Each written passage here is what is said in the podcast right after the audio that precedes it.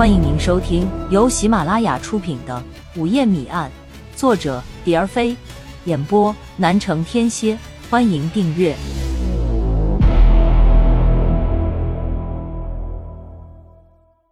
第二十五章：宁城新欢。王慧对上层高质量的生活本来就十分向往，在大鲨鱼家住下以后，他跟何如又学会了不少东西。何如擅长打扮，精通享乐，对于怎么博取男人的欢心，更是有一套。王慧形影不离的跟他几天以后，不仅进一步懂得了怎么武装自己，而且在男女事情上也有所感悟和体会。何如常带他去最多的地方就是舞厅，这里既是交易场所，又是风流韵事的滋生地。何如带他来这里的目的是什么呢？王慧暂时还不知道。王慧更不知道大鲨鱼为什么对他那么好，不仅处处关心他。还特意拿出一大笔钱，让何如带他去购置几身高档衣服。何如驾车将王慧带到了丽家服装店。丽家服装店是家迈屈指可数的品牌服装店。来这里买衣服的绝对没有一个走路，或者是打车，或者是坐面包车来的。有车亦不稀罕，稀罕的是车的档次和来时的气势和派头。如某夫人来买衣服。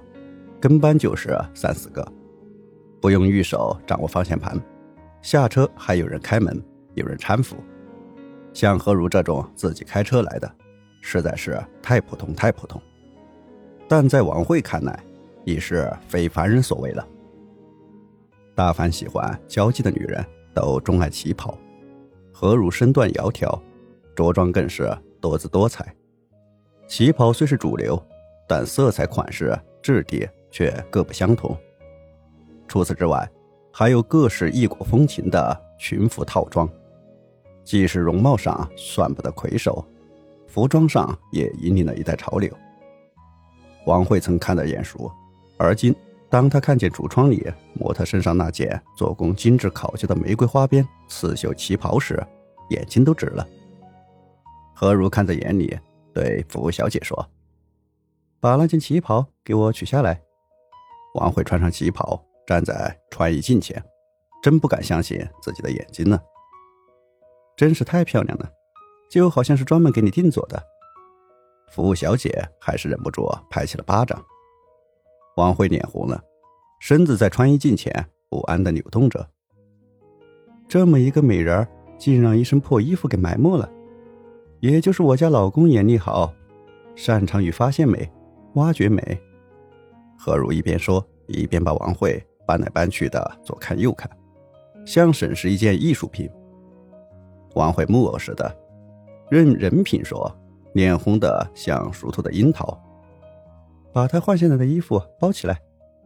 何如吩咐着小姐，把十二张百元大钞递到了服务小姐的手上。出了丽家服饰店，何如又带着王慧去了另外几家服装店。俗话说。人靠衣服，马靠鞍。王慧这么一打扮，气质韵味全都有了。然而脖颈那里却空着，大鲨鱼夫人好像是遗忘了。但这不是大少爷夫人的粗心，更不是戾气。晚上，丁浩给他弥补了这个空缺。何如和王慧到了舞厅，径直去场子对面的雅间坐了下来。服务员送来饮料。何如把两张百元大钞放到了服务生的托盘上，说：“来两杯成色好点的红酒。”服务生刚把红酒放在桌上，丁浩就笑嘻嘻的端着酒杯来到了王慧面前。“两位女士，晚上好，我可以在这里坐下吗？”丁浩衣冠楚楚，笑容可掬，一副绅士派头。“想坐就坐呗，我说丁先生。”今天怎么这么酸不拉几的？昨天晚上掉醋缸子里去了，岂敢整个掉下去，要不今天这厂子里的人不都被我的酸气给熏跑呀？哈！说完一阵大笑，笑归笑，是归是，明眼人一看就知道，丁浩是冲着何如身边的美人去的。赵夫人，我可以请你身边的这位小姐跳几曲吗？丁浩伸手邀请王慧，眼睛却看着何如。去吧去吧，我正愁这妹子没人陪呢。王慧感觉自己成了包袱，丁浩就搂着王慧，一边说话一边扭动起来。小姐，你真漂亮，今天晚上更是光彩照人，这里所有的人都被你的光彩比下去了。但你的眉宇之间好像蕴藏着忧伤，是不是遇到了什么难题了？说出来，也许我能帮上忙。丁浩的一席话触碰了王慧的痛处，毕竟涉世不深，不会掩饰自己。丁浩的话还没说完，眼泪却先流出来了。王慧立即被丁浩拥着去了雅间。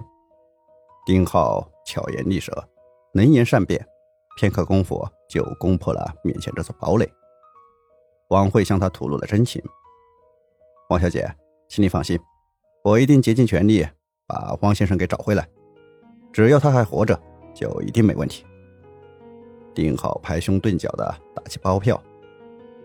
但是这话又说回来，假如他真的出了事，那我可就爱莫能助了。丁浩不放心的补充了一句：“要是他真出了什么事呢？”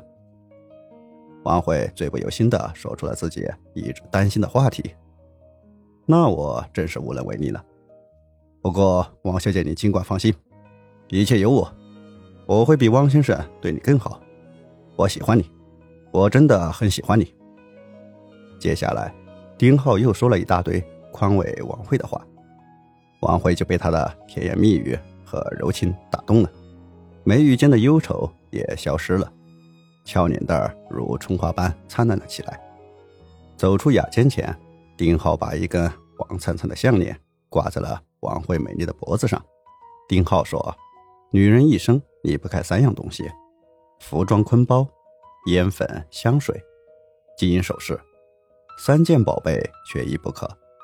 像你这么漂亮的脸蛋儿，怎么能没有珠宝相配呢？”回到何如身边，小坐了一会儿。丁浩说：“赵夫人，能否赏光，陪我跳一曲？”何如把纤纤玉手往丁浩手心一放，跟着丁浩下了舞池。王慧独自坐在那里，有一种失落感。